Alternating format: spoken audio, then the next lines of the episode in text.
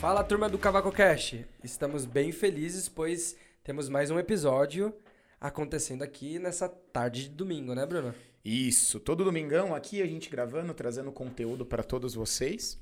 Né? E apenas alguns recados aí antes da gente começar é, o nosso bate-papo e antes de apresentar o nosso convidado. Não se esqueçam, nós estamos em todas as redes sociais: Instagram, LinkedIn, Facebook. É, procura lá CavacoCast, arroba CavacoCast, que você vai nos encontrar.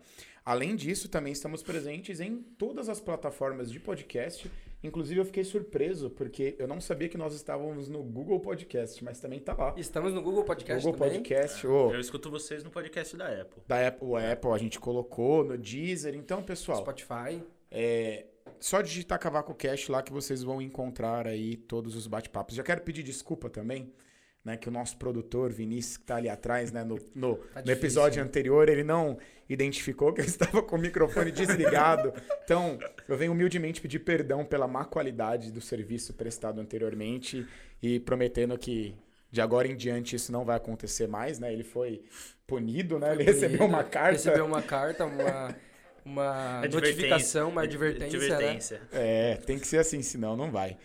Beleza. Lucas, é, então, já dados os recados, vamos apresentar o nosso convidado? Vamos, vamos apresentar. Não sei se vocês perceberam, mas o nosso convidado trouxe um, um mimo, um presente para nós, uma caneca. Uma super canequinha que a gente A super lá. caneca. E nós estamos com o diretor comercial da Rochelle. Seja bem-vindo, Bruno Obrigado. Ibrahim. Sou eu. É, obrigado, Lucas. Obrigado, Bruno, pelo convite. A gente, é, a gente da Rochelle agradece, né? Eu representando a Rochelle, afinal, é, seria eu, o Érico, nosso diretor, também meu pai, e, e, e, ele não saberia, ele nem sabe o que é um podcast, então eu venho representando aqui. O, o brinde é, é, a caneca que a gente usa lá, a gente tenta diminuir um pouco o consumo de plástico, né? Já é uma empresa que usa pouco plástico, já recicla bastante, principalmente pelo método de cavaco, né? O, o nome do, do podcast, e aí a gente usa essa caneca e falei, puta, vou levar para eles que vai, vai ficar legal na mesa. Boa. Na boa. verdade, ele foi estrategista, né, Bruno? Não, ele tá divulgando a tá marca tá divulgando dele a marca sem o dele, sem né? o paga nós, né? Ah, sem os royalties, né? Não, brincadeira, brincadeira. Mas tá joia, Bruno. A gente agradece aí a, a sua vinda. Acho que o bate-papo vai ser bacana. A gente vai poder trazer um pouquinho aí do mundo, o que... Na verdade, assim, vamos, vamos iniciar. Antes da gente falar sobre você, para quem não conhece, quem é a Rochelle, o que a Rochelle faz, aonde vocês estão... Quando foi fundada, Quando né? foi... É, só pra gente ter uma uma referência na empresa e aí a gente começa o bate-papo. Tá joia. A Rochelle é, é fabricante de dispositivos hidráulicos de fixação para usinagem. Então, a gente faz qualquer solução de fixação que seja para usinagem seriada, prioritariamente usinagem seriada e usinagem assim de, de volumes de 10 mil peças é, ano a um milhão ou menos do que isso, depende o quanto a rigidez você precisa, quanto é, é, repetibilidade você precisa, né? Então a gente está disponível no mercado, a gente está aí atuante nas principais, nos principais usinadores do, do Brasil, a gente atua. Somos uma empresa de 25 anos, né? A gente uh, começou em 1996, né? E, e aí, desde então, a gente vem fazendo essas soluções de fixação especiais uh, para os diversos setores e diversos é, segmentos aí de, de forma a atender todo mundo. Mais ou menos isso. A gente fica em Sorocaba, né, no interior de São Paulo, mas a gente atende Brasil, México, é, Colômbia, Argentina. Quem, quem precisar, a gente se vira no espanhol, tem inglês. Ah, então... espanhol? É. Não. Então, ou seja, eu tenho uma, eu preciso produzir uma peça em alta escala, em não, não, só, não só em alta produção, mas preciso produzir algo e preciso criar um dispositivo. Então eu chego. Como funciona? Eu chego com a peça, te dou, e aí vocês projetam, fabricam internamente? Como é? Bruno, antes, antes de a gente entrar nesse tema de produto, só para entender, a Rochelle começou em Sorocaba. É, ela foi fundada lá ou vocês começaram ela em uma outra cidade e foram para Sorocaba? Como que. Não, não. Nós, nós somos... a gente entrar no produto técnico para entender. Não, um nós, somos, nós somos de Sorocaba fundados lá e, e continuamos também. É, a gente atua no Brasil inteiro, mas partindo de, de Sorocaba, né? Legal. Bom, e aí voltando na do Bruno, então, o cliente chega então com uma peça. É, o, o principal jeito é assim, o, ele pode chegar somente com a peça e falar, eu preciso usinar ela inteira, eu preciso só por exemplo, fazer é, o bloco ou o cabeçote, só fazer a cubagem dele aqui e mandar para outro cliente, ou eu preciso fazer essa etapa do processo. E aí a fixa e o modelo da máquina, se ela tem hidráulico ou não, se ele precisa que a gente forneça o hidráulico ou não. E, e aí a gente desenvolve o, o, desde o orçamento, aí o projeto, tudo em cima do, da peça bruta e usinada, né? O modelo 3D, 2D também para uh, para ter as referências das onde, onde são as usinagens. A gente consegue desenvolver tudo a partir de, vamos dizer, pouca informação. Então, tem clientes que estão mais habituados, né, a essa compra que ele manda a peça e fala, Rochelle, se vira aí para fazer um dispositivo para mim e, e, a gente dá, dá um jeito. Certo. É, eu, eu pensava porque dependendo da, dos tipos de ferramenta também que o cara vai usar, muda o dispositivo. Então ele tem que te falar isso daí também ou não? Sim, isso é uma, uma coisa muito importante, né? Quando a gente está falando de dispositivos, a gente sempre está fazendo análise de colisão. Eu descobri até que antigamente não era comum fazer análise de colisão. A análise de colisão era uma responsabilidade do cliente. Isso é algo até que engraçado, né? Porque aí a gente fazia o dispositivo e mandava para ele. Se colidisse, era, era, pro, era problema dele. É, é, aí isso com o tempo foi mudando, né? A gente falou, não, pelo amor de Deus, né? Vamos Nosso internalizar produto, isso. Vamos né? internalizar porque aí o produto não é nosso, porra. Como que o produto é nosso, tem que funcionar, né? Então, o cliente, na para orçamento, ele pode mandar só a peça e dizer o que ele precisa fazer. E aí, quando a gente está em projeto mesmo, que a gente faz toda a modelagem 3D, né? A gente faz toda essa... É, como vai ser o dispositivo, a gente faz análise de colisão. Né? Ele tem que mandar todas as ferramentas que ele vai usar, ou o fornecedor dele de ferramenta tem que mandar para a gente. E, e aí a gente faz, é, verifica onde vai usinar, como que o dispositivo vai interferir nesse... É, nessa ferramenta aí, ah, precisa alongar a ferramenta, precisa encurtar a ferramenta, não, preciso fazer um, somente nossos dispositivos que são muito em bases fundidas, né? Base em ferro fundido para dar estabilidade, para dar uma rigidez no, no processo, né? Absorver vibração. Então, por exemplo, a base eu preciso modificar essa, essa torre que ficava aqui, ela precisa, o bócio, né? A gente chama bastante de bócio. Ficar aqui, precisa estar tá lá, tá lá, tá aqui. A gente vai modificando o dispositivo junto com as ferramentas que, que o cliente nos envia, né? Esse é o processo normal. É o, é o processo assim, que desenvolve mais rápido é quando o cliente já tem as ferramentas que ele precisa usar uhum. e a gente é, vai adaptar o dispositivo à ferramenta. Né? É, porque você comentando sobre isso, falando em usinagem, um dos principais pontos né, que a gente enxerga como problema, falando em ferramentas, né? É, temperatura e vibração são os maiores causadores de desgaste prematuro de ferramenta, né? Uhum. Então, é, como a parte do processo de vocês envolve muito vibração, Quanto mais curto eu conseguir estar tá, é, entre ferramenta e spindle da máquina, melhor para o processo de usinagem, porque eu tenho uma tendência a ter menor vibração. Sim. Só que para fixação isso complica, né? Porque... É, é justamente o contrário. É, quanto mais longa a ferramenta, mais flexibilidade eu tenho na fixação. Mas isso é, é um, é um desafio diário nosso. Então, como eu disse, ah, às vezes eu tenho que pedir para alongar a ferramenta. Eu peço para alongar o mínimo possível, porque normalmente até a colisão é com a, com a peça, não é nem com o dispositivo. Né? O dispositivo uhum. meio que eu tenho que me virar certo? Claro que não dá para fazer um dispositivo flutuante, né? Mas é, a peça ficar flutuando e o dispositivo fixar, não existe isso. Eu vou ter aonde, aonde pôr a, a, as garras, né? Pôr os cilindros hidráulicos, que é quem realmente faz a fixação. Eu tenho recursos para diminuir a vibração da peça, como por exemplo os work supports, né? Que são os antivibradores, antivibrantes, é, que eu, eu coloco em pontos estratégicos para conseguir absorver vibração, para fazer um quarto ponto, né? Porque você forma um plano com três pontos, certo? Uhum. Então, o quarto ponto precisa ser sempre imóvel, senão você faz é, hiperlocação, você faz conceitos que muitas vezes as pessoas elas querem fazer o dispositivo assim, ah, essa peça dá para pôr um monte de cilindro, eu apoiar em um monte de lugar e a peça é bruta. Então, na verdade, você vai criar infinitos planos embaixo dela e, e aí você não vai é, você não vai conseguir usinar ela da melhor forma, né? Porque uhum. é importantíssimo que tenha repetibilidade, né? Então, se a gente está trabalhando com peças brutas, né? Que elas saem direto da fundição, da injeção e vão para o dispositivo, eu preciso que elas estejam apoiadas em um plano só. Porque aí eu consigo, na, na máquina, fazer a correção da, da posição, ou utilizar palpadores, alguma coisa assim. e o dispositivo vai garantir que esteja sempre no mesmo lugar. Certo. É é comum, então, por exemplo, o pessoal. por- porque é- isso é um ponto, né? Vem, tem, existe uma variação do modelo bruto para a usinagem, Sim. certo? Vai vir diferente da função, da forjaria e por aí vai. Aham. Então é comum o pessoal utilizar a palpadora, essas coisas no começo Sim. da operação? Justamente. É, ultimamente a gente observa uma tendência bem grande disso. É muito bom porque aí o, o dispositivo, normalmente, ele precisa localizar, ele precisa é, fixar e absorver é, tendências à usinagem, né? Que nem a vibração que eu falei. Se a gente, na localização, consegue utilizar um, um works, ou consegue usar os apalpadores, né? É, os mais famosos, o Bloom, o Renischel, né? Usar um probe. um um probe, é, um probe na primeira operação, facilita muito a primeira etapa que o dispositivo tem que fazer, que é a localização. E faz de maneira mais, é, mais apurada, certo?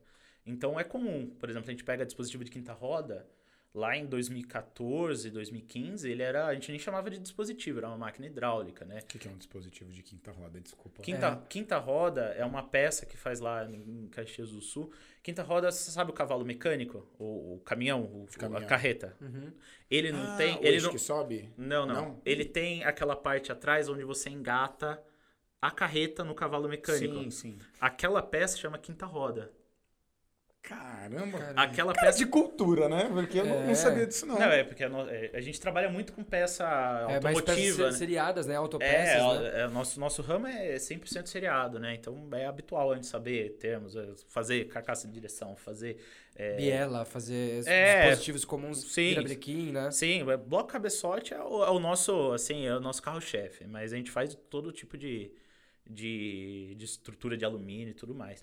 E aí, a quinta roda, o dispositivo, ele era uma máquina hidráulica, assim, era sete, oito sequências que você tinha que fazer com uma via de óleo, né? Então, entrava uma via de óleo, você tinha que dar um jeito do dispositivo ir mexendo durante a operação, por exemplo, você chegava por uma válvula comutando no meio do processo, você chamava uma ferramenta que era uma haste, botava a sequência que ele ia comutar a válvula, uma válvula direcional no Nossa. meio do processo, e o dispositivo ia gerar um quinto eixo, certo? E isso com um processo muito mais elaborado, muito mais é, construído, né, a várias mãos, utilizando muito mais eletrônica, foi muito simplificado esse dispositivo. Então, em vez de você ter um dispositivo é, complexo, que era assim, era uma coisa linda. Era quase uma máquina, né? Não, era uma máquina, assim, e custava o preço de uma máquina, né?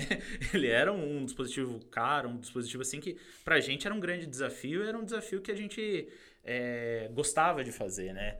Mas o processo ficou muito mais inteligente quando colocado esses recursos eletrônicos. Então, usar o probe, nesse caso, é muito bom. O que existe, por exemplo, é, um grande, a maior função de, de bloco cabeçote do mundo aí, é só pesquisar, vocês vão saber quem é. Ela, ela usa o probe como uma, é, uma ferramenta de confirmação que o dispositivo está localizado, que o dispositivo pode começar a operação. Então você pode tanto usar pro processo como como, como validação. Fe- controle, né? para controle. E aí o refugo, né? Imagina que você está trabalhando, a gente está fazendo um dispositivo lá para um bloco de 500 quilos. Imagina você perder um bloco desse por referência errada, entendeu? O trabalho que dá para fundir esse cara, o trabalho que, que gera, o quanto gera de retrabalho se você perder essa peça, matar. Você pode não matar, né? Mas imagine o, em produção O serial. retrabalho, né? É, na produção seriado, o retrabalho é muito caro, né? Enquanto no meu mundo de ferramentaria Mas é melhor descartar do que continuar, né? continuar. não, normalmente se maioria descarta. descarta, né? A maioria descarta, né? Até porque eles têm o processo de fundição lá mesmo. E, e aí é, é muito simples, né? Eles só jogam de novo lá, funde, vira a parte, vira até um aço mais nobre, vira até um ferro mais nobre do que era antes. Mas, é, então se usa muito probe nesse sentido.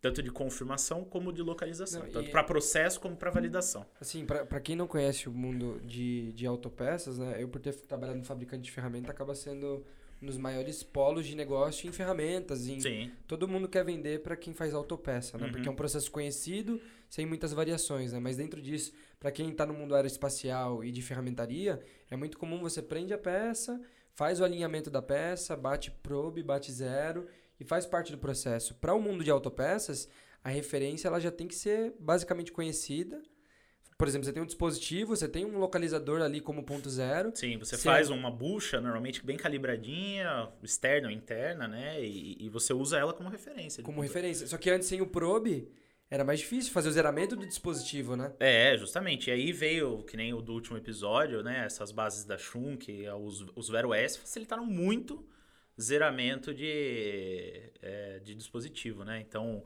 por exemplo, você quer fazer setup rápido, você usa a mesma máquina para vários dispositivos, para várias peças, para quem tem lotes um pouco menores, né? E, e aí é, você usa um sistema de, de zeramento e esse, e esse você usa o probe mais o sistema de zeramento, você consegue colocar o dispositivo, só confirmar que ele está na posição e tocar. E validar, né? E- ah, e- está com tal, tá posicionado É, com o tanta dispositivo. tolerância, continua. É, e para. conti- continua se, se ficou da, da repetibilidade, que a repetibilidade desses sistemas de zeramento são muito, muito Normalmente boas. na faixa de 5 micros. É, 5 microns, que as tolerâncias das peças às vezes são, são maiores do que isso, um décimo, alguma coisa assim, então não vai dar problema. E, e aí eles usam, usam e ganham muito tempo de setup, muito e- tempo de setup. Ainda mais se você tem uma magazine muito grande, né? Você tem um. Você pega uma máquina que você põe é, aqueles magazines duplos, triplos de 120, 150 ferramentas, consegue pôr ferramentas lá de três peças diferentes, né? Então você consegue pôr três dispositivos diferentes, fazer o setup super rápido para quem tem pouca máquina e faz muita variação. Então, e falando sobre alta produção, para quem não é do mundo de, de autopeças ou de produção seriada, é bem interessante porque a gente está falando de um dispositivo que vai ter 10 peças fixadas é, em um único dispositivo. Então, são 10 zeros diferentes, né? Sim, então, você precisa justamente. ter garantido esse posicionamento e localização. E, normalmente, como você vai trabalhar com peças é, fundidas, peças que não estão acabadas, essa localização é muito importante do como a peça vai estar presa, né? Justamente, é aí que a gente atua, né? Por exemplo, o Probe ele funciona muito bem em peças grandes, que nem eu comentei, quinta roda, é uma peça bem grande.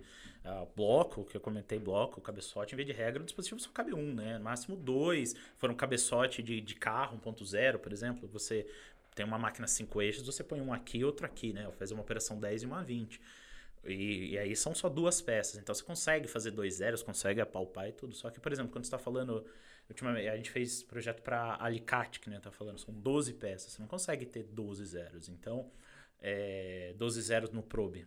Você tem o dispositivo tem que garantir essa localização. E é esse o, O desafio, O, né? desafio, e é o desafio diário nosso É. que nossos projetistas fazem. É, que você trabalha. Assim, isso daí, dependendo da. Você tem uma tolerância apertada na usinagem. Você tem 12 peças. O problema, acho que o problema maior é assim: se corrige uma e as outras. E as outras, é, não, é, É, complexo. não, justamente. É, Você vai Isso- acumular. É muito acúmulo de erro. É, né? acúmulo de erro. Normalmente, quando você põe várias peças, às vezes, né, assim, quantidades grandes, 12, 24, são peças que têm tolerâncias Mais abertas. mais né? abertas, né? É, ferramentas, ferramentas de uso manual, elas, é, o importante é a montagem, né? Algum- Vai ter os pontos de pressão que são os furos de encaixe, mas nesses vocês usam uma tecnologia mais aprimorada para ter uma É, você- de referência naquilo. Sim, né? você usa E mais a posição. fixação, mas ele em si, o importante é a funcionalidade, né? Não é que nem, por exemplo, que nem eu tô usando bastante exemplo de bloco cabeçote, porque realmente é, a gente faz de tudo, né? Vamos usar outro exemplo, lá, uma carcaça de bomba. É, a gente é, ali tem tolerâncias é, centesimais, micrométricas, aí você no, microns, né? Então aí você tem tem dificuldades maiores e aí você evita esse acúmulo de erro, né? Você deixa tenta deixar o, sempre o dispositivo mais 00 possível para o erro tá todo no- nos outros processos que a gente sabe que vai ter. Todo mundo quer tirar. O é, cara todo de, mundo tira. O, o Tira cara, de um colo e põe no outro, o cara né? de Claro. ferramenta fala: não, minha ferramenta É. tá, tá vibrando porque o cone é muito longo. Cara, não, o cone precisa ser longo porque o dispositivo não tá é- prendendo. é. Não, mas o dispositivo é assim porque a máquina não é tão precisa. Isso, isso é dia a dia. Isso E aí o é- cliente quer a peça boa para montar e entregar para o cliente final, né? Claro, né? Que é o Deve- consumidor. Nenhum dos nossos. Dificilmente os nossos clientes são, são o cliente final, né? Dificilmente, tirando fabricantes de, de, de direção ou fabricantes de, de bombas, né? Dificilmente eles são o cliente final. Então, é, eles sempre têm que estar. eles obedecem o desenho, que nem a gente obedece o desenho para fazer o dispositivo, eles obedecem o desenho porque o, o cliente dele vai, vai validar conforme o desenho que ele enviou. Então, Deixa eu fazer uma pergunta voltando lá no da quinta roda. É que na minha cabeça veio, né? Beleza, é uma peça grande. Aí você disse que no meio do processo ele chamava uma ferramenta Tá, lá que era uma haste só. que vinha, encostava lá num botão, numa alavanca que reposicionava a peça. É isso. É, reposicionava a peça, fazia uma inclinação porque tinha um furo aqui. Nossa, doideira. E, e aí hoje é feito de forma eletrônica, você disse. É, forma É, eletrônica. Mas é essa eletrônica ela se comunica com a máquina? Não, que é justamente, né? Até é, é o desenvolvimento não, não foi nosso, né? É, foi até de um concorrente nosso. Ele, ele fez esse desenvolvimento junto com a empresa. A gente pode fazer também de, qualquer forma, que nem da mesmo jeito. É, é, e ele colocou várias válvulas na, na unidade hidráulica, né? E aí com isso esses movimentos fazem direto comunicação com o comando da máquina. Então, no comando da máquina, você é, consegue fazer essa movimentação e tudo mais. É uma solução, por exemplo, tem, tem fabricantes de máquinas que e a máquina mesmo já vem, né? O centro de usinagem já vem com 12 vias.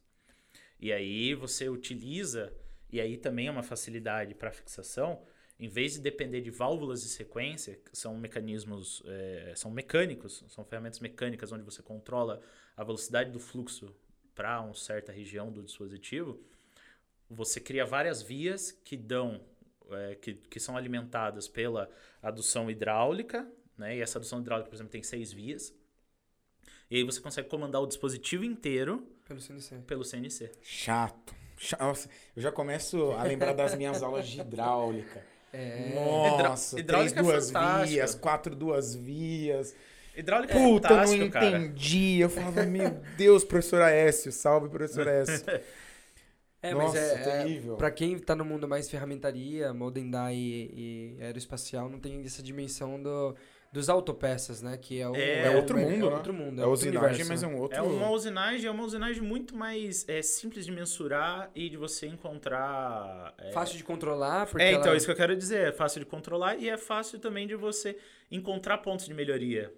Por quê? Porque são processos seriados. É, você vai fazer ela várias vezes, né? Você vai É, fazer você várias 10 vezes. mil peças no mês, né? Então, É. se você ganhar 10 segundos, na verdade você ganhou 10 mil segundos. É, e você consegue ver. Consegue. Por, por isso, até quando, quando eu conversava bastante com, com vocês dois, né? Quando vocês faziam visita lá, a gente falava, puta, mas não, não consigo mensurar o quanto de ganho eu vou ter com a sua ferramenta trocoidal, quanto de ganho eu vou ter com o software. Cê- Vocês lembram desse, Sim, desse assunto? Pra ferramentaria é mais difícil. É muito e- difícil, ainda mais a gente que está em vias de implementação de, de software de controle, para ter um controle maior. A gente já faz bastante controle, né? Somos uma empresa estruturada, mas ter um controle mais rígido é muito difícil. Já no mundo da usinagem, por exemplo, o cara, Seriada, né? seriada, né? O mundo da usinagem seriada, se você tem uma fixação manual e troca por uma fixação hidráulica, seu ganho vai ser absurdo e você vai reparar, porque você estava fazendo a peça de um jeito, agora você, você aperta um botão, a, a peça fica no lugar e você joga, você já ganhou muito tempo, porque você consegue aumentar os parâmetros, consegue Que a gente tá falando de 10 mil peças. Então você ganha, ganha É. um tempinho, é Ganha 10 um mil tempinho, né, é, no ganha- mês. é, e, E você projeta pro ano, que são. Os paybacks são, são de investimentos maiores, são muito mais simples de, é, de, de mensurar, não é de calcular, porque é, e aí vai depender de- de- do, do seu processo, né? Mas, por exemplo, ferramenta também. Ah, vamos trocar a classe da ferramenta, é algo que consegue observar, deixa de ser feeling e tato do operador, do programador, ou mesmo do, do software, né? Do, do software de, de gestão, e se torna algo realmente visível, né? É, Você, você vê é, a peça ferramenta- sair. É, é até um processo que a gente participou recentemente de, de carcaça de direção hidráulica, né? O cara saiu de fazer quatro peças para fazer oito, melhorando o quê? Fixação, é, software de, de programação e peça E, e, não e- e fui ferramenta. Eu, e não fui eu. Não, não Caramba, tô magoado com essa informação aí. Nem participei, o cara sabia. É, que normalmente. Não, mas não é, mas é que é uma empresa muito grande, contrato global com outro, outro cliente, com outro fornecedor aí. Eu não podia que- te envolver no assunto, É- é que- desculpa. não, e, normal- e normalmente quando a gente fala de autopeças, é, são programas parametrizados. É. Não tem tanta. co- co- como, né? Por exemplo, né, a gente está comentando de 10 mil peças, o programa já tem que ser bem reduzido é, para você ganhar tempo, né? Então os- os, é, o ciclo é conhecido, então você não tem muita variação de peça. Uhum. Então você faz um programa otimizado ao extremo para chegar em avanço rápido, no mais próximo possível da peça. Então normalmente é programado na mão e quando usam CAN são poucos hoje. São poucos. E a, e a maioria acaba utilizando. E assim, é, é que os benefícios a gente precisa é, Como é produção, a gente consegue medir da seguinte forma. Qual, qual que é o ganho que só, do meu ponto de vista, com software de CAN tem numa produção é, você vai começar a programar peça lá. A Rochelle fez o dispositivo, eu selecionei as ferramentas de um fornecedor X e eu vou programar da forma que eu achei correta. Você só vai saber o tempo dessa usinagem quando você colocar na máquina. E aí depois você vai ter que ficar ajustando, ajustando, ajustando, ajustando até achar o melhor caminho. Aonde que o CAN entra? O CAN entra para você pegar fornecedor de ferramenta A, B e C, colocar o parâmetro de cada um ali e criar vários métodos de usinagem.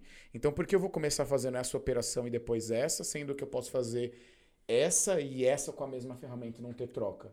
Então, isso tudo você consegue medir no software CAN. E aí, beleza. Agora eu achei o melhor caminho de usinagem. Aí eu vou lá e parametrizo esse programa para que fique fácil Justamente. para um operador fazer edição. E você faz simulação, né? E você, Você simula, vo- checa a colisão. Você faz a máquina inteira, o, o- como que chama?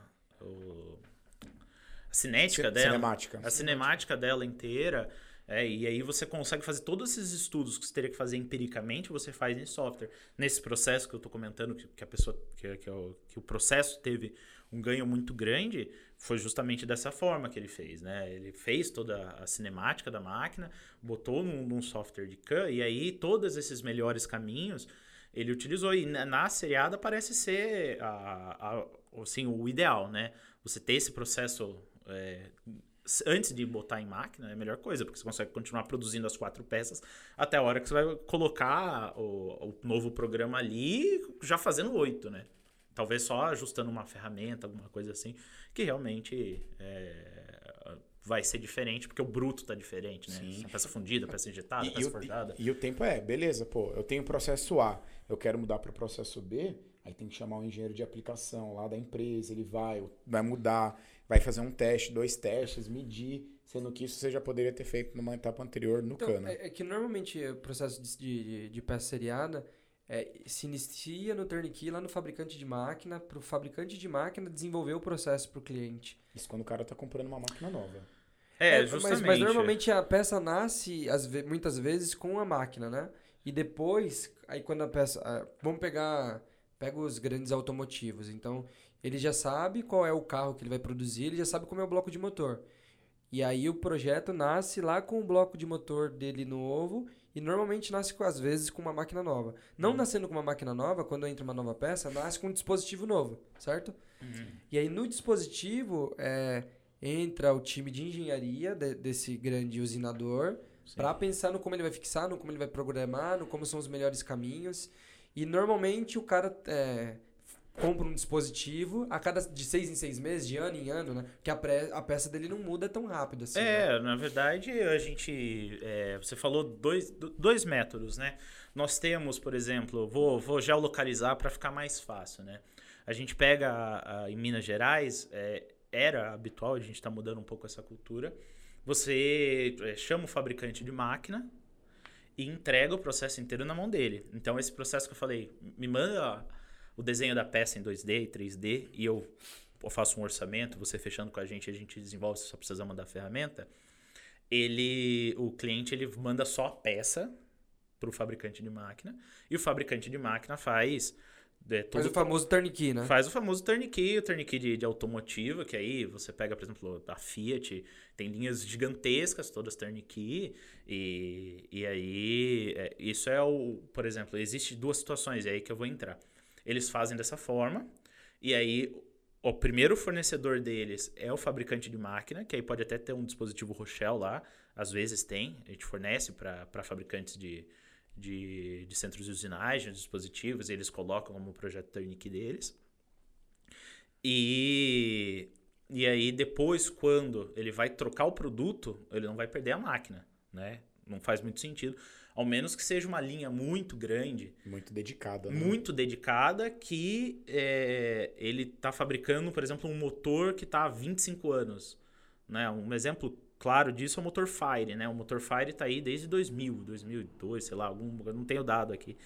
Não sou a Gabriela Ah, Pioli. sem dado, então não pode. então, mas é um motor muito antigo, o motor Fire 1.0, 1.4. Então, aí quando essas Vai máquinas. para um Firefly, né? Vai É, pra- quando foi para um Firefly, quando foi agora para os novos motores, os- o T3, T4, né? O T270 e o próximo é, que, que vai ter, que é- todo mundo já sabe que existe esse projeto, é, aí a máquina morre junto com o motor.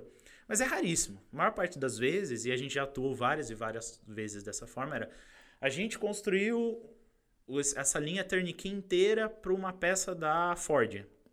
Ford foi embora do Brasil. Não fabrico mais essa peça. Rochelle, vocês trocam os dispositivos aqui para a gente fazer agora a Volkswagen? Existe muito isso. Né? Existe. Esse é um- um- uma coisa muito habitual, a gente observa bastante com os mineiros, né? Aí, mas você já vai para o sul, para a região sul, já não. Já eu vou comprar, o processo é todo meu. Eu vou comprar a máquina, o dispositivo eu tenho os dois, três fornecedores de dispositivo, ferramenta eu tenho os dois, três parceiros, e aí entra no processo de concorrência e tudo Tem um mais. time de engenharia de aplicação interna É, eles têm, é, isso, eles, né? têm, eles têm um, um- Normalmente as empresas, é, é, tanto aqui no Sudeste quanto no Sul, eles têm esse. É, Minas também é Sudeste, né? Mas vamos dizer, de São Paulo para baixo. Aham. Sou ruim de geografia. Fica não, não, tranquilo. tudo bem. Mas é, aí eles têm o time de desenvolvimento, esse time de desenvolvimento assume todo o processo. E existe também uma opção que chama Share Key, que basicamente alguém, alguém do processo, seja o fabricante de dispositivo, o fabricante de máquina, o fabricante de ferramenta, ele é a pessoa responsável pelo, pelo processo, mas ele não faz as aquisições. Então, Ele só diz o que ele precisa. ele só diz o que precisa e, e aí o, o cliente final compra. É um, é um meio bem inteligente de você não ter o processo com você, mas estar a par dele e economizar também, né? Porque pense que num projeto turnkey, quem é responsável, seja o fabricante de máquina, seja o fabricante de ferramenta, seja o fabricante de dispositivo, ele vai pôr hum, a porcentagem dele, no mínimo, para administrar esse projeto, o risco, mais os impostos. Então, no ShareKey, que a gente já fez alguns projetos, que é bem interessante, o cliente final, né, o meu, meu, meu, um meu- fabricante menor, de né? ferramenta, ele é o cara que ó, vou comprar daqui, você vai me vender, de, ah, o fabricante de máquina, você vai me vender só programação e o, sua hora de engenharia. O resto, você só vai me dizer, ó, o dispositivo é Rochelle, a ferramenta é X e, e o cone é Y e junta tudo isso que eu vou fazer, eu vou garantir o tempo que eu estou prometendo, né? Porque quando você fala em projeto turnkey, você está prometendo uma produção, você está prometendo um tempo. Então existe dessa, dessas duas formas. Legal. É, meu, pra quem achou que dispositivo era coisa simples, né? É, a gente não, vê o que tem. dispositivo é muito. É, é um desenvolvimento muito importante, porque. Um exemplo, né? O cara quer produzir essa caneca. Sim. Ah, ele vai fazer. Como ele vai fazer essa caneca? Vamos falar que vai fazer em alumínio. Ah, ele vai putz, usinar ela de um bloco bruto, muito mais caro, né? Sim. Então vou criar um molde de fundição, mais ou menos já no formato, e usino só o que importa, que é, digamos assim, né? É esse Interno. interno, e essa alça. Sim. Aí vai chegar pra Rochelle, Rochelle, eu quero usinar essa peça. Aí o Bruno vai falar, tá, mas quantas peças dessas você quer produzir pra você bolar a quantidade de fixação, né? Vamos aprender quantas Sim. canecas na máquina. né? É, sim, sim. Isso é uma conversa que eu tenho com o cliente, né? Normalmente ele. Existe muito isso, né? O cliente chegar pra gente e falar: Ô, quantas. Põe o tabuleiro inteiro, eu quero fazer 50 peças. Aí você começa. Primeiro, o tempo de fixação vai ser mais lento. Depois, seu tempo de usinagem vai ser muito maior. Então, precisa haver um equilíbrio. De quanto, e, o, seu dispositivo vai custar muito caro. Então, vamos pensar numa solução, num bom custo-benefício e num tempo de usinagem que vai ser é, plausível, né? Porque muitas vezes ele acha que quanto mais peça ele pôr por vez, ele vai ter um ganho. Mas muitas vezes não. Muitas vezes é, esse tempo de usinagem total, de tirar e pôr peça, ainda mais em máquinas paletizadas, que é o que a gente mais faz, a gente faz sempre dispositivo em par. É, É bom que a venda é dupla já, né? É. O cara não vende um dispositivo, É, não, é. dois. Dois, né? Eu vendo dois, mas eu vendo por preço de, de 1.75, Ah, né? ah 1.5, lá. porque o O- da mesma forma que eu comprar vendo. dois, ele vai negociar, não, já que eu vou comprar dois, É, justamente. você não vai me fazer um... Você não vai me fazer um pra fixar 20. Você quer fazer dois pra fixar 10, 10 e 10. é, então. Mas eu não vou Você pagar... Não, não vou pagar o mesmo de um não de vou pagar 20. o mesmo de um de 20. Então vamos fazer 1.7 do preço. né? É, não, é isso, entendeu? Eu sempre. Mas os preços é como se fosse uma coisa só. É, Eu vendo dois, mas os dois eles vão custar o. É um preço pra dois, entendeu? Show. É, é, É, e quando a gente fala de, de alta produção, o que, que vocês consideram um volume de alta produção? Para o cara falar assim, quantas peças eu já vou precisar buscar um, um dispositivo? Minha empresa, vai, um exemplo, criei um produto novo, sou uma empresa nova, é, vou fazer peças para bicicleta, sei lá, Uhum. pedal. Sim.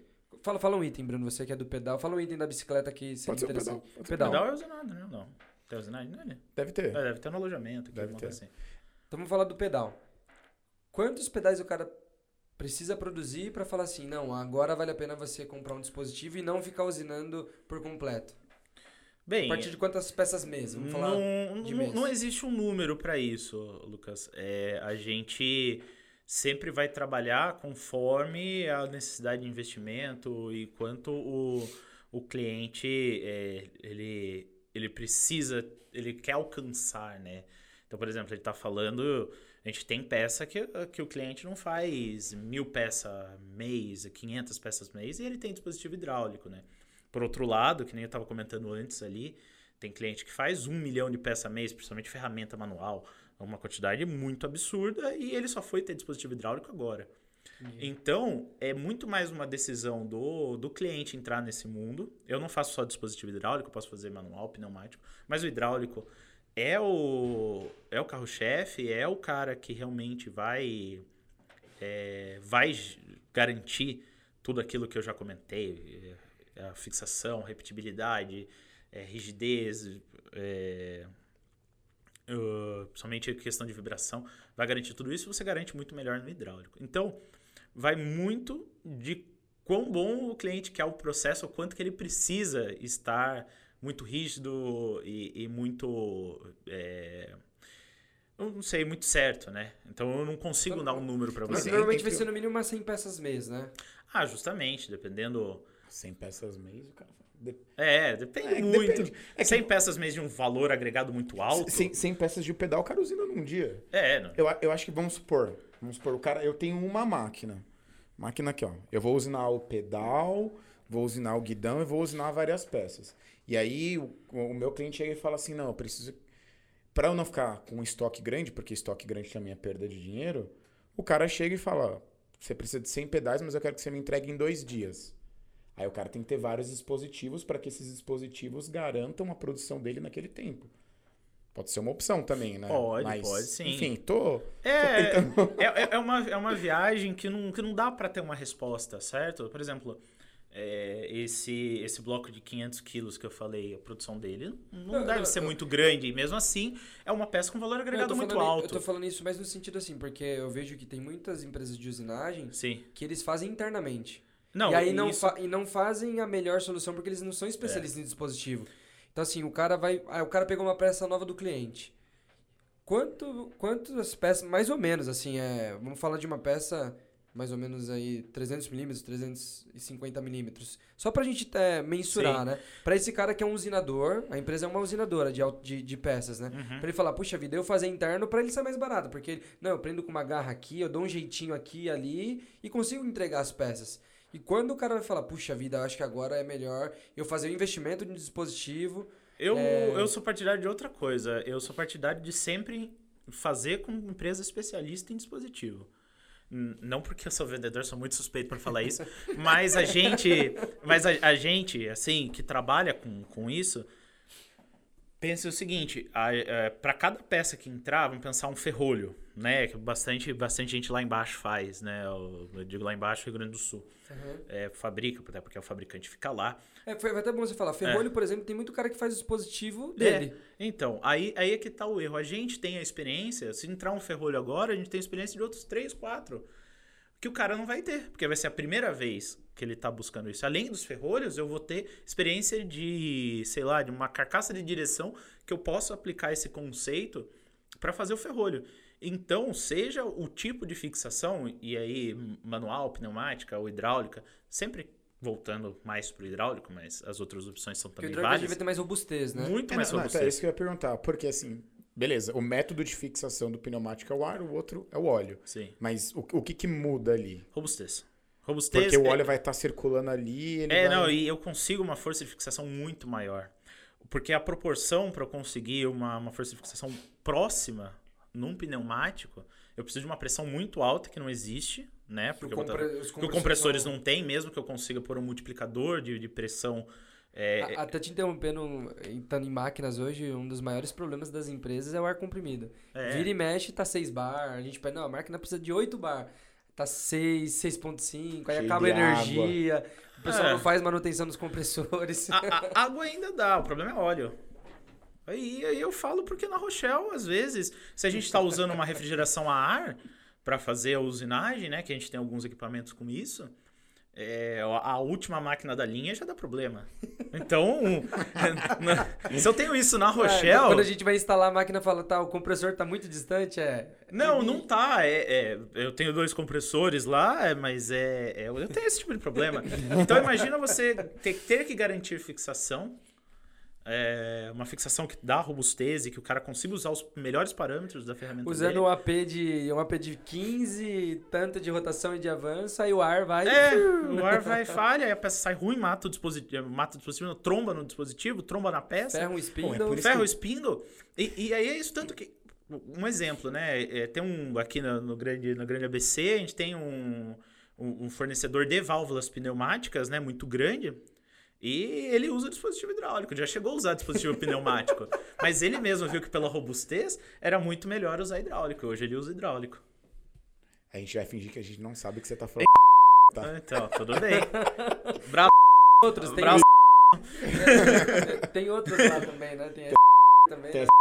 Tem, mas aí Não, é, é, Claro. é, acho que cada um tem, tem a sua finalidade, a sua aplicação, mas era mais pra entender Não, mas eu, a eu, principal eu- eu acho legal chegar nesse ponto, porque assim, a gente tem usinagens maiores que vão.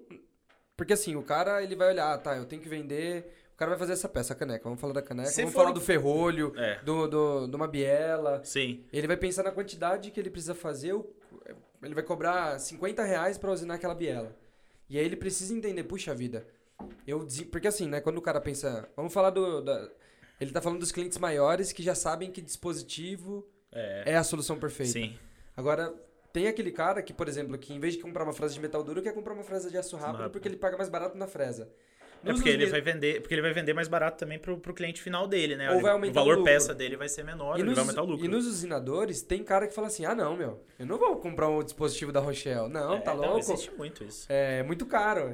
Eu vou pegar a minha experiência dos meus programadores e falar, cara, como que a gente prenderia essa peça? Porque na cabeça do cara, não, o dispositivo é o que? É aço. Eu compro um monte de bloco de aço, E não tem nada a ver. travo com garra, sabe? E- de uma forma na- mais artesanal. É, e- Mas e- o quando esse cara vai precisar falar assim, não, é, puxa vida, esse volume de peças justifica eu buscar uma solução de dispositivo. Não vale a pena eu ficar querendo improvisar. Deixa eu trazer um especialista em dispositivo. É, justamente, eu acho que isso é válido é, em qualquer situação.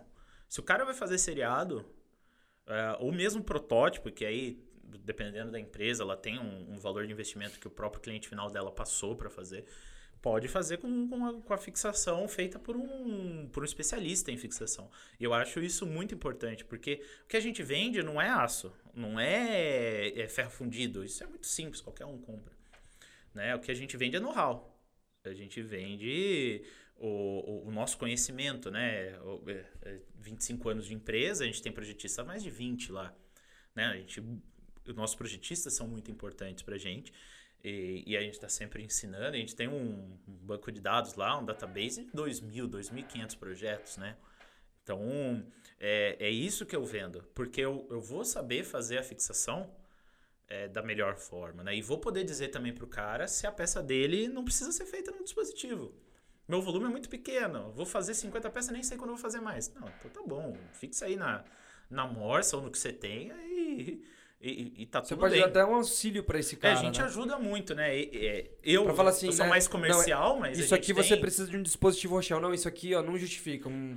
É, Fixa o- da forma que você tem, porque... Usual, ou a gente pode oferecer até é, soluções standard, né? Tem uma parceria muito boa com a Schunk também, a gente já fez bastante trabalho junto. Eu posso falar, putz, você pôr uma, uma KSC lá, um Vero S, você soluciona para esse lote pequeno. E até no, no mundo do aeroespacial é muito isso. É muito difícil para a Rochelle é, conseguir fornecer uma solução que nossas são sempre voltadas para seriada para peças de lote muito pequeno.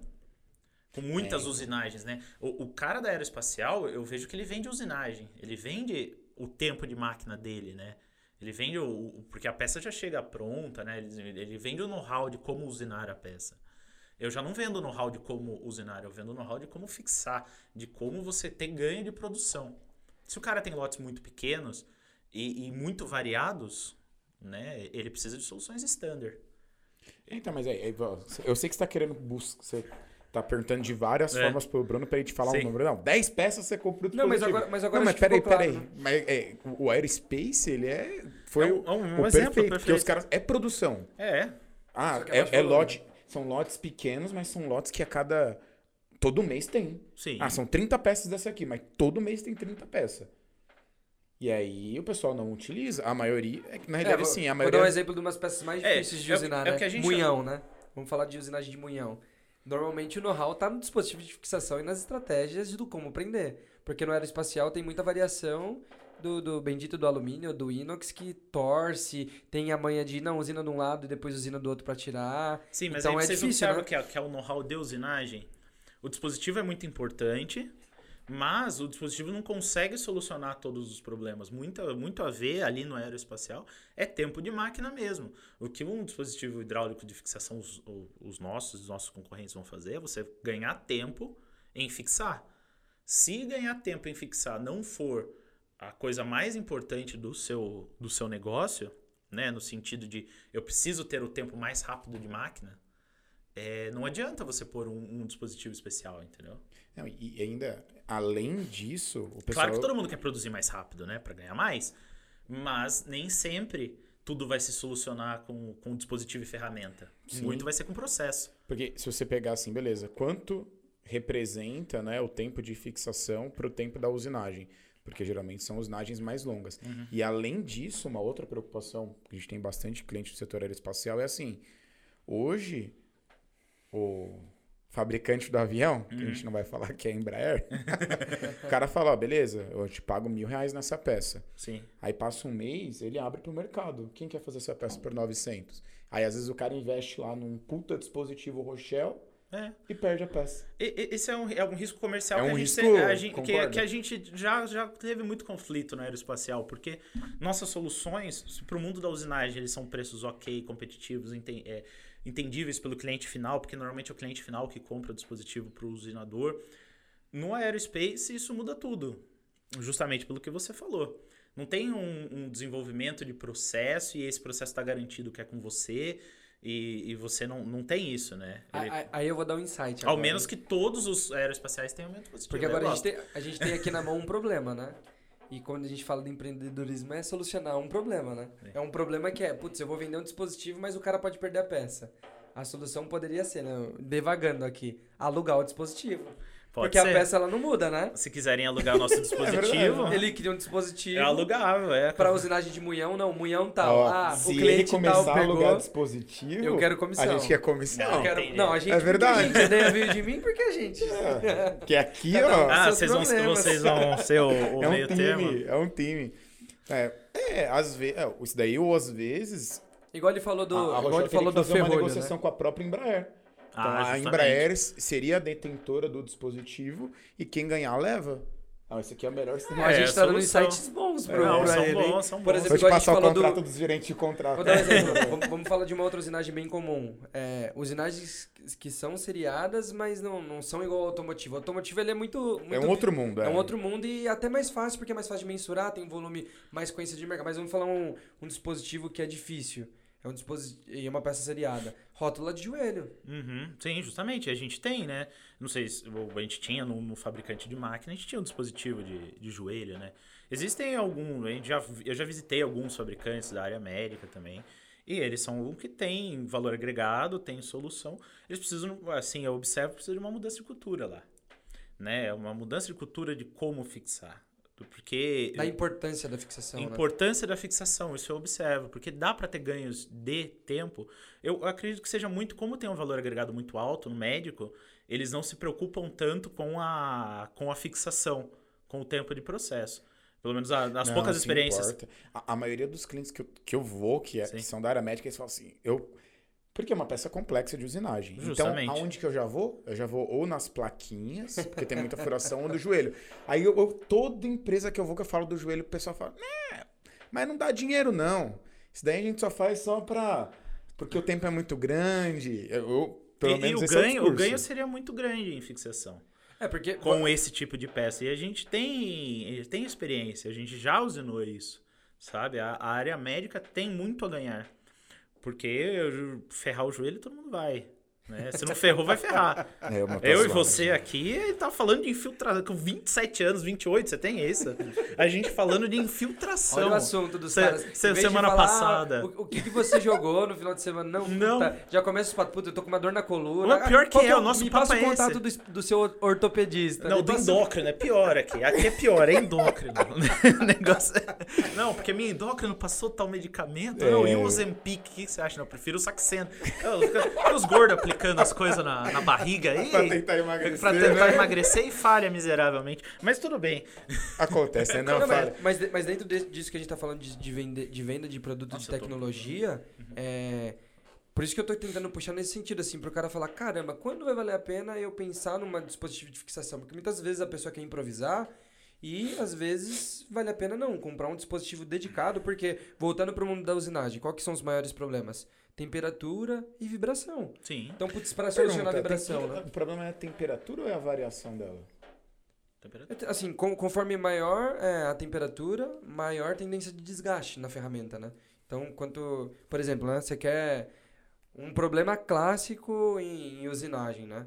O cara, o operador, vai usinar uma peça, ele vê vibrando, a primeira coisa que ele vai mexer, ele às vezes um- ele fecha o avanço. Ele diminui o Uhum. avanço. Sim. E quando você diminui o avanço, automaticamente você está subindo a velocidade de corte.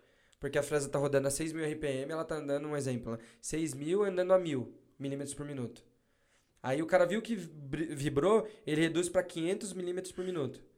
Automaticamente, é, ele não subiu a rotação, mas ele está subindo a velocidade de corte. Então a fresa está em maior quantidade de atrito. E essa temperatura é, gera desgaste. Aí essa temperatura, por ela estar girando muito rápido e andando devagar, ela gera vibração.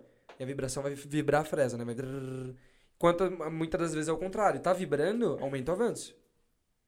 É Se aumenta o Para a avanço, maioria das pessoas é contra É o contrário, né? é. Até pra mim é. porque o cara fica com medo, né? O cara fala, Claro. puta, tá vibrando pra caramba, o que ele O- faz? o- fecha o avanço. O operador, em vez de regra, faz isso, É, né? ele fecha o avanço. Fecha e aí, o avanço. quando não tá vibrando, aumenta. Uhum. Aí o cara fala, não, aumentar, pô, vai quebrar.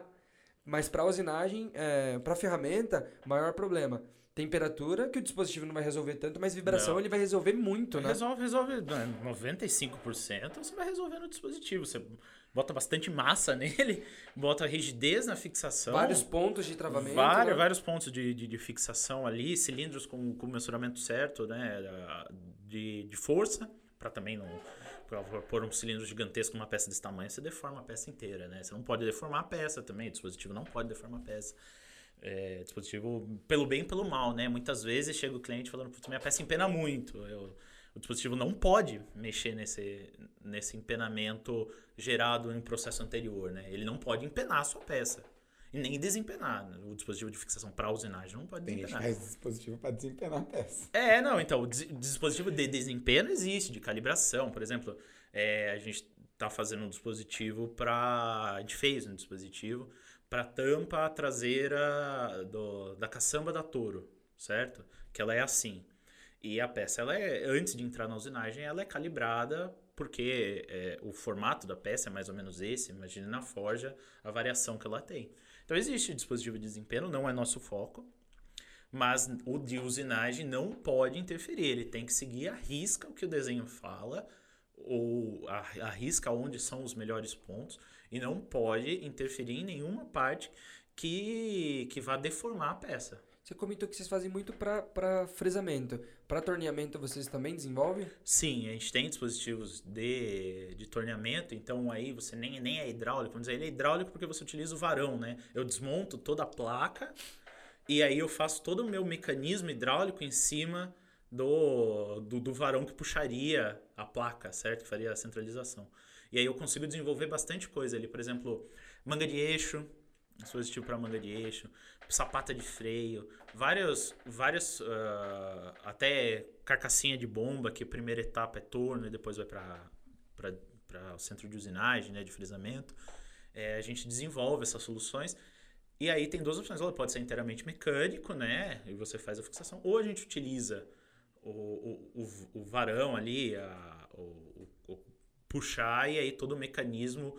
Dá para fazer cilindro hidráulico, cilindro giratório em cima desse processo. É bem legal, esses dispositivos rotativos, né? Mas não castanha. Não, não castanhas especiais, e sim dispositivos de fixação para tornos. Para tornos, Castanha legal. especial, compra a castanha mole, torneia e acabou, né? É, o, a castanha dura, segunda pressão, é, isso, isso é usual, tem bastante, tem até concorrentes meus que fazem, fazem muito bem. Não, mas você A gente, a gente sabe fazer castanha, a gente faz as nossas, obviamente, a gente tem o know-how para fazer. Tem clientes nossos que A já. Rochelle tem dispositivo para as peças, Bruno? Como assim? As peças da Rochelle? Não, porque nossas peças são muito variadas, né? Nosso dispositivo é morsa. Né? Eu, eu tenho muito a desenvolver em morsas, né? Isso eu acho que você já foi lá algumas vezes, você sabe que eu consigo desenvolver bastante. Em tempo de setup, de, de variação no meu processo, eu consigo mexer muito. Mas minhas peças, é, é cada dispositivo, e até depois de aproveitar esse assunto, eu queria mostrar o que que é um dispositivo, porque talvez tenha gente que, que tá falando dispositivo, dispositivo, dispositivo, e o cara vai achar que é, que é celular. Mas é... É verdade, eu- né? Pode achar que é um É, é um aplicativo dispositivo... celular. mas eu- Não, e o bom é que a gente falou uma hora depois, né? eu, por exemplo, eu posso fazer um dispositivo para usinar toda essa carcaça que é usinada, né? Só que aí eu tenho que ir lá Com, pra China. compartilha para quem, quem, quem está no Spotify e essas outras coisas, você vai ter que narrar o que está aparecendo na tela. Não, tá Mas você vai poder ver no, no, no YouTube É, ou nos nossos lá. cortes no Instagram e no LinkedIn. Entra no YouTube. É, e no, ou no verem. meu próprio LinkedIn, né? Meu LinkedIn, Bruno Ibrahim Silva, já tem bastante coisa lá que você consegue entender o que, que é. Pode me adicionar, conversa com todo mundo, não consigo compartilhar porque o Bruno tá compartilhando. Não estou mais. Deu pau. Não foi. Pronto, agora foi. Muita hora nisso, cuidado. É, eu- às vezes casa de ferreira espeta de pau, Não, né? eu falei pra Aí- aí puxar vo- essa aí brincadeira. você vai né? lá, É, né? sabia. Aí você vai visitar o Rochelle ele tá usando garra pra fixar as peças. As garras tudo fresadas já, de que o cara deu umas cutucadas. Eu tô dando risada nervoso. ó, a gente tem aí ó, um dispositivo para máquina 5 eixos de mancal de, de máquina, né? Então é hidráulico, tanto que eu vou acionar e eu aliviar, né? Fazer o P e o T, pressão e tanque. E ele faz posicionamento, faz fixação para fazer uma operação lateral e uma operação superior, né? Dá pra ver alguns furos. quem, pra quem não tá vendo e só nos ouvindo, é um dispositivo com várias peças, É, é, acionado quatro e peças. quatro peças, né? Mas são vários componentes, né? E Sim, é. para fixação de peça, né? Então é acionado por válvula, por, por, É, por hidráulico, né? Por exemplo, eu, eu, vou, eu vou ter ali aqueles pontinhos verdes ali em cima, do lado da, da peça do. Deixa eu ver se consigo dar um zoom aqui. Opa, opa, esse spoiler de outros dispositivos. Não vou conseguir dar zoom. Aqui, ó. Esses pontos. É azul, né? Eu tô vendo azul. Tem Aqui, ó. verdes também, né? Aqui, ó, esse azul verde, esse, esse azul e verde aqui, ó, Aham. ele é uma válvula de sequência, né? E a gente usa a válvula de sequência nossa, fabricada, como comercial. Essa, por exemplo, uma mini comercial de, de um, de um fabricante de, de cilindros. E, e aí eu consigo fazer o sequenciamento de fixação e localização através desses componentes. Legal. Então, eu primeiro vou fechar aqui, depois eu vou lá, depois eu, eu vou pôr a garra e vai fechar aqui. Tudo isso eu consigo fazer através do sequenciamento dessas válvulas. Essas válvulas, legal. É, essas válvulas permitem. Também tem outros é, outros elementos bem, interessan bem interessantes aí, né? Você pode observar os cilindros giratórios. Aqui ele tem Pokayoke sempre. Sempre a gente está fazendo formas de você só conseguir fazer a fixação de uma forma. Até tava brincando com, com, com meu pai, né? O Hélio, a gente tava falando assim, ô pai, esse dispositivo aí, o mataburro tá bom, né? Porque eu não tô conseguindo pôr a peça, que eu fiquei tentando pôr a peça. o mataburro tá funcionando bem, né? O, o Pokayoke. Então, é, Mas ela só fixa quando ela entra na máquina, né? Tipo, duplo pallet. Ele, ou ele já fixa já no... ele fixa na estação de carga. E, e aí você, por exemplo, põe retenções nele para ele já ir fixado do, outra, do outro lado e ele só põe de novo a pressão do outro lado para garantir. E tem máquinas que nem isso. Tem três. eh, Vamos, vamos falar um pouquinho do, do, do hidráulico, né? As opções que você tem. Se você eh, não tem uma máquina com hidráulico, a gente fornece o processo para você pôr o hidráulico. Ou então você pode ter uma unidade externa, que aí com um sistema de engate rápido, muito simples, você coloca, o dispositivo faz toda a fixação, você tira esse engate rápido e o dispositivo fica fixado ali. A gente põe um acumulador de pressão, põe algumas ferramentas é, de forma a esse dispositivo ficar fixado no seu tempo de usinagem. Ele consegue ficar lá, sei lá, um processo de meia hora, 40 minutos, duas horas. Ele fica fixado, tranquilinho. A gente põe um acumulador de pressão com pré-carga, né? Então ele já vai com 40 bar estabelecida uma membrana, um processo bem interessante. Você põe óleo ali e o óleo faz a pressão através de uma membrana com, com, com gás inerte. E, e aí você consegue usar se você não tiver unidade externa. Se você, não, melhor, se você só tiver unidade externa. Se você tiver unidade dentro da máquina, a gente Você usa pode da máquina. você usa da né? máquina. E aí tem a, a opção de, de, de, por exemplo, máquinas de, do fabricante japonês, ele só tem uma via. Né? A, a Mori, Moriseiki, na estação de trabalho, ela só tem, ela só tem uma via. Então, ela só tem a, a, a via de fixação, ela não tem a solta. Então, o dispositivo tem que ser muito estanque, tem que ser é, muito sem nenhum vazamento interno nem nada, porque senão um problema comum que a gente observa em dispositivos, ainda mais com, com algum desgaste de alguns anos, etc., é ele é, começar a ele mesmo se abrir, né? Como que funciona isso? Tem algum vazamento interno nele que a garra Perde come- pressão. é, é, ou melhor, ele continua com a pressão. Aí é que tá. Principalmente se tem uma via só, porque aí toda vez que a pressão cai, o, o dispositivo, a, a, a máquina põe pressão nele.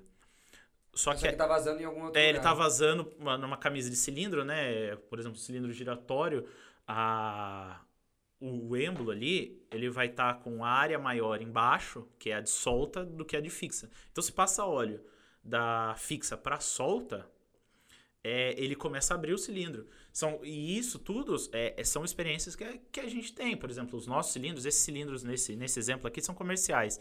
Mas o- os nossos cilindros, eles são 100% estanque e, e aí Para evitar esse problema. para evitar esse tipo de problema. Claro coisa, que Bruno. já aconteceu, por isso que eu sei que existe esse problema, mas quanto em quanto tempo vocês recomendam a manutenção do dispositivo? É em horas? Como que é a manutenção de um Olha, dispositivo? o dispositivo é uma estrutura muito robusta, né? Eu vou até pôr outro exemplo aqui. Esse aqui é 100% nosso. Deixa eu, eu pôr ele com, com a peça.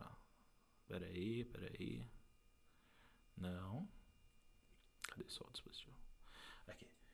Ele é uma solução 100% nossa, então aqui não tem nada comercial. É cilindro nosso, fixação nossa.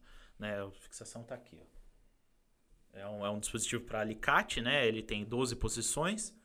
Ele é para centro é horizontal. E ele tem é, bastante coisa que eu estava comentando com vocês. Por exemplo, aqui, ó. Ele tem seis vias. Eu utilizo duas, três delas. Entendeu? Na, na parte hidráulica. Então eu faço todo o sequenciamento pela máquina. Isso é bem interessante. Eu tenho sistemas de, de Pokayuki aqui, sistemas de mola para gatilho, porque peças pequenas, principalmente, um ponto bem interessante que você tem que ver é você colocar a peça e, soltá-la e ela não cair, né? Você não pode deixar que a, que a mão da pessoa fique lá para fixar, né? Então a gente usa sistemas de gatilhos, sistemas de, é, de jeitos de pré-posicionar e pré-fixar a peça antes da fixação mesmo, de forma que também não atrapalhe a fixação em si. Então sempre tem que ter esse equilíbrio. Por isso que eu falo bastante do know-how. Mas você estava perguntando um negócio, Lucas, que eu.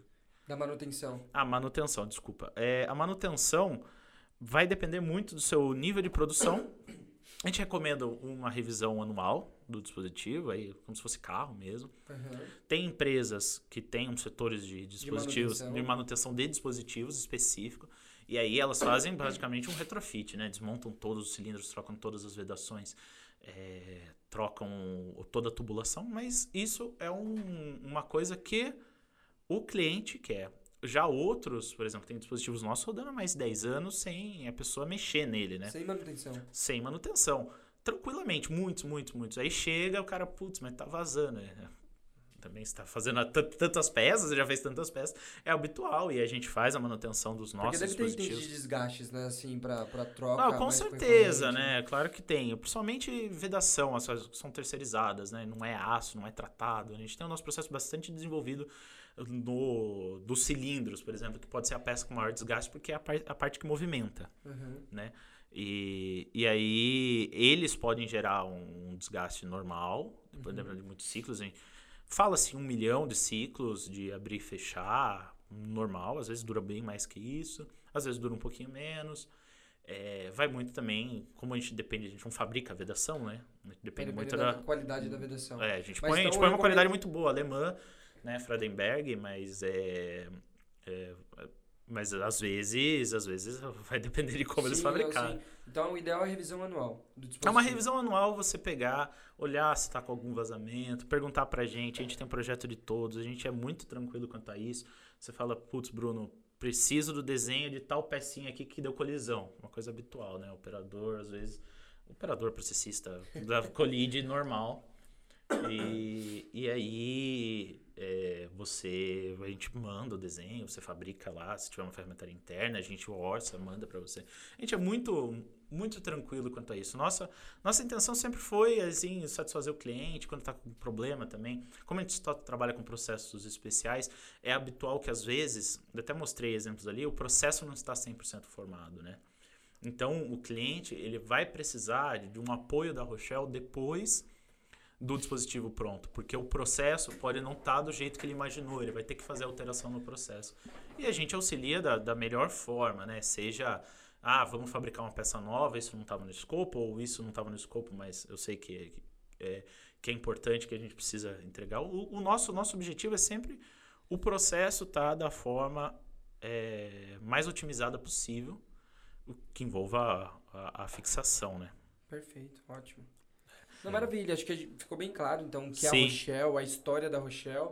Vamos entrar agora um pouquinho Só no... queria mostrar esse vídeo, é um dispositivo de carcaça, que é o que eu falei que teve um ganho bem grande, né? E aí tem um, várias ferramentas, é, é, o cara usando isso aqui. Foi uma análise de colisão, que era um assunto que a gente entrou Aham. antes. Putz, cara, a análise de colisão disso aí demorou mais de mês, né? Todo dia, até hoje, a gente tem é, ferramentas é, que a gente precisa analisar, porque o processo não está 100% estabelecido. Mas o dispositivo em si atendeu perfeitamente. É um dispositivo que ele tem que evitar toda e qualquer colisão com ferramenta, tanto que tem muitos espaços. Ele tem que evitar a vibração e o cara está conseguindo usar a ferramenta no, no, no AP, no, no- tudo que ele precisava usar. É um exemplo, né, Bruno? Os, os pontos de reposicionamento, talvez com os link É, eu tô olhando aí. aqui, ficaria os mais do outro perto, né? lado ali. Oi? É, o reposicionamento não tá. Ainda daria É. pra fazer mais um trabalho em cima de, de reposicionamento. Ah, sim, mas é que acho que o processo não está otimizado ainda. Não, sim, sim. Aí começa uma parte que já não dá pra enxergar nada. Nossa, ótimo, Show. ótimo. É. Mas vamos lá, Bruno, vamos pra... Vamos, vamos, vamos. É, pode dividir o contrário também, né? Vamos, faz isso como segunda parte. É, não, vamos agora conhecer um pouquinho a, a sua história. Hoje a gente Pode apresentou... compartilhar de novo. A... Tô, tô, tô Ah, tá fazendo isso? Tá. É, a gente conheceu a história da Rochelle, o que a Rochelle fabrica, ficou acho que claro pra nós. É, o que a gente fabrica, o, vamos, é, não sei se, como vocês querem, eu posso contar um pouquinho a história da Rochelle em si, que eu não, não, não contei como que a gente começou.